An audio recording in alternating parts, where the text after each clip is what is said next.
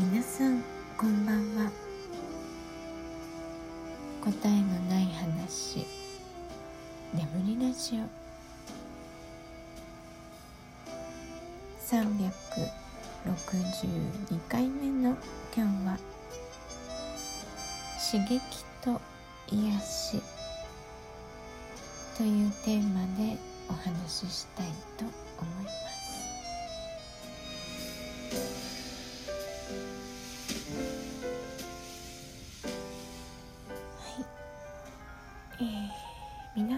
普段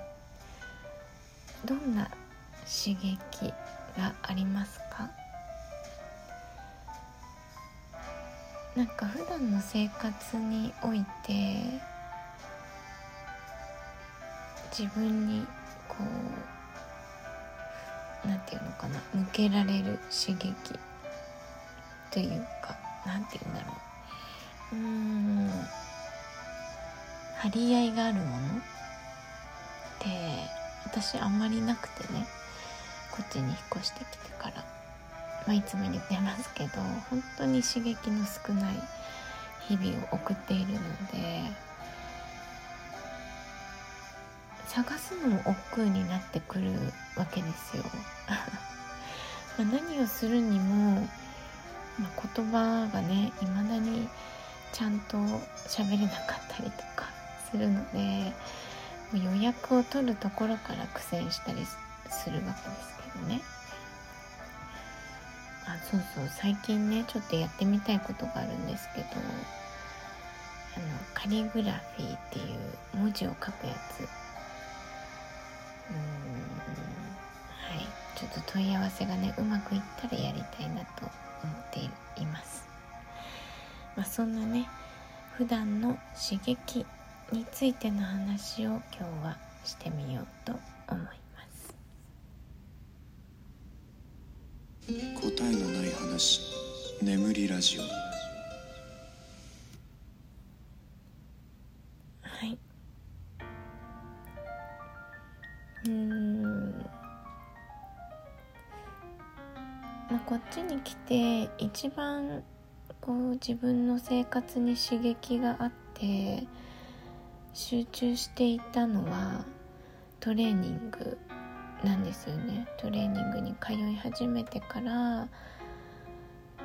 やっとこう生活の中で自分のリズムを作るための、うんまあ、定期的に何かやるものができてでさらにこう内容的にね自分がまあ、今やらなければいけないその健康になるためにしなければいけないことに合致したっていうのもあるしさらに自分の体はもうこれ以上どうにもならないと思っていた部分も治せるかもしれないっていう期待があってそれでとても頑張れたんですよね。で丸2年はね結構集中して頑張っていて結果もねあの出ていたし体の変化は凄まじいんですけど、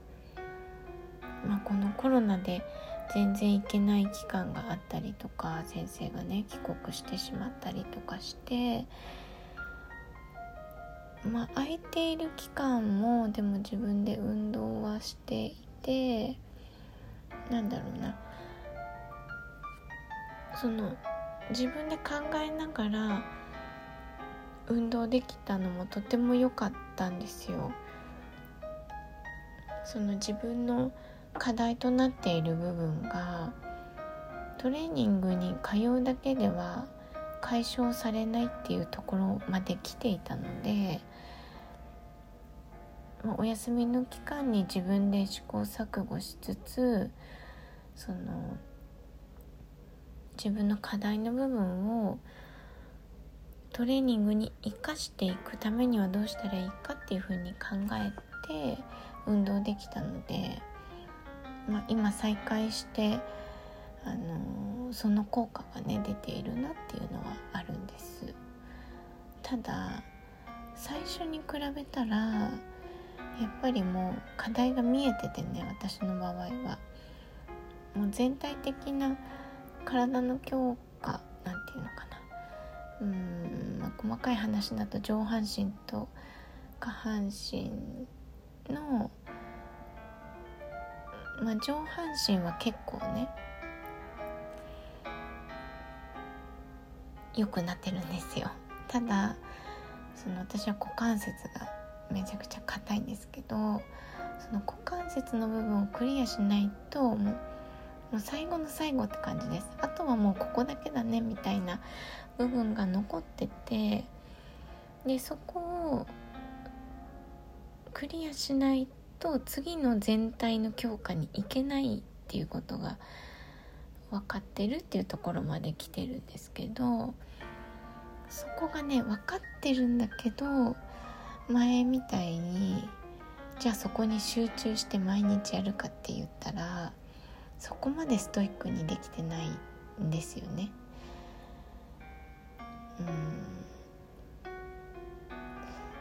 うん。そのなんかこうちょっとダラダラしている自分にもねなんかイライラするしやればいいのにみたいな暇なんだから。うん。なのにこうやる気になれない。ですよね。まあちょっとずつ一日そうそう一日ちょっとでいいからと思ってね最近はえ最近トレーニングに行くとやる足のね屈伸があるんですけどをやったりとかはしています。なんかそういう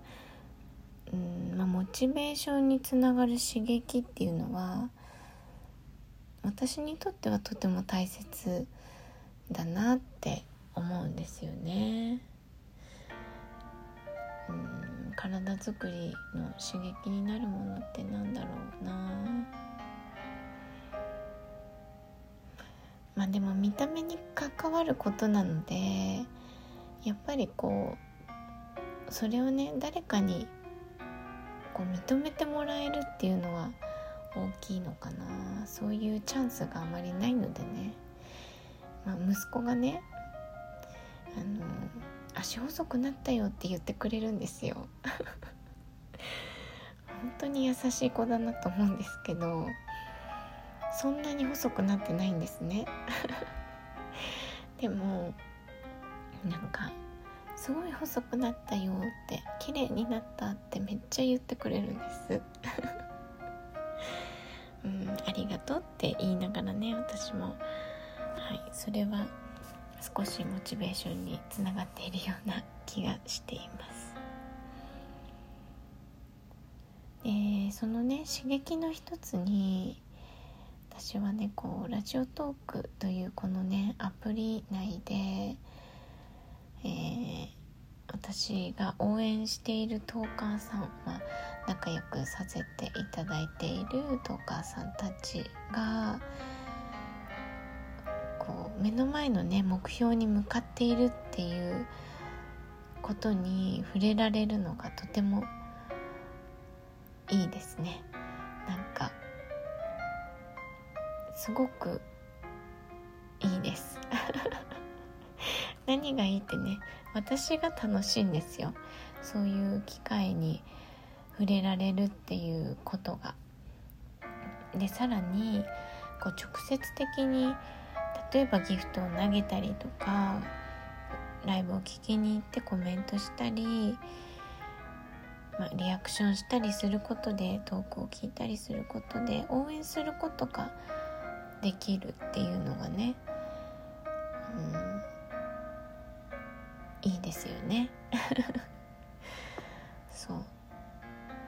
それはだから私もラジオ頑張ろうとはならないんですけどそこのモチベーションではななくてなんかこう生活全体の癒しになってるなって思います、まあ、もちろんね癒しといえばこう YouTube とかまあインスタとかでね推しを眺めるのももちろん癒しなんですけどぱりこう直接的に応援ができるっていうのはいいですよね。あとはまあラジオだからねこう声というものでつながる感じもすごく好きだしうんねなんか好きな声とかねいい声とか聞いてるだけで癒されますもんね。はい。いつもねそんな感じでラジオトークとか他のねポッドキャストとかね楽しませていただいているんですけど、まあ、私にとってこう声を聞くっていうのはね、えー、今の生活においてとてもいい刺激だし癒しだなと思います。皆さんはどうですか？なんかもしうん私はこんな方法で刺激をもらっていますとかこれが癒しにつながっていますっていうことがあったら是非教えていただきたいですね。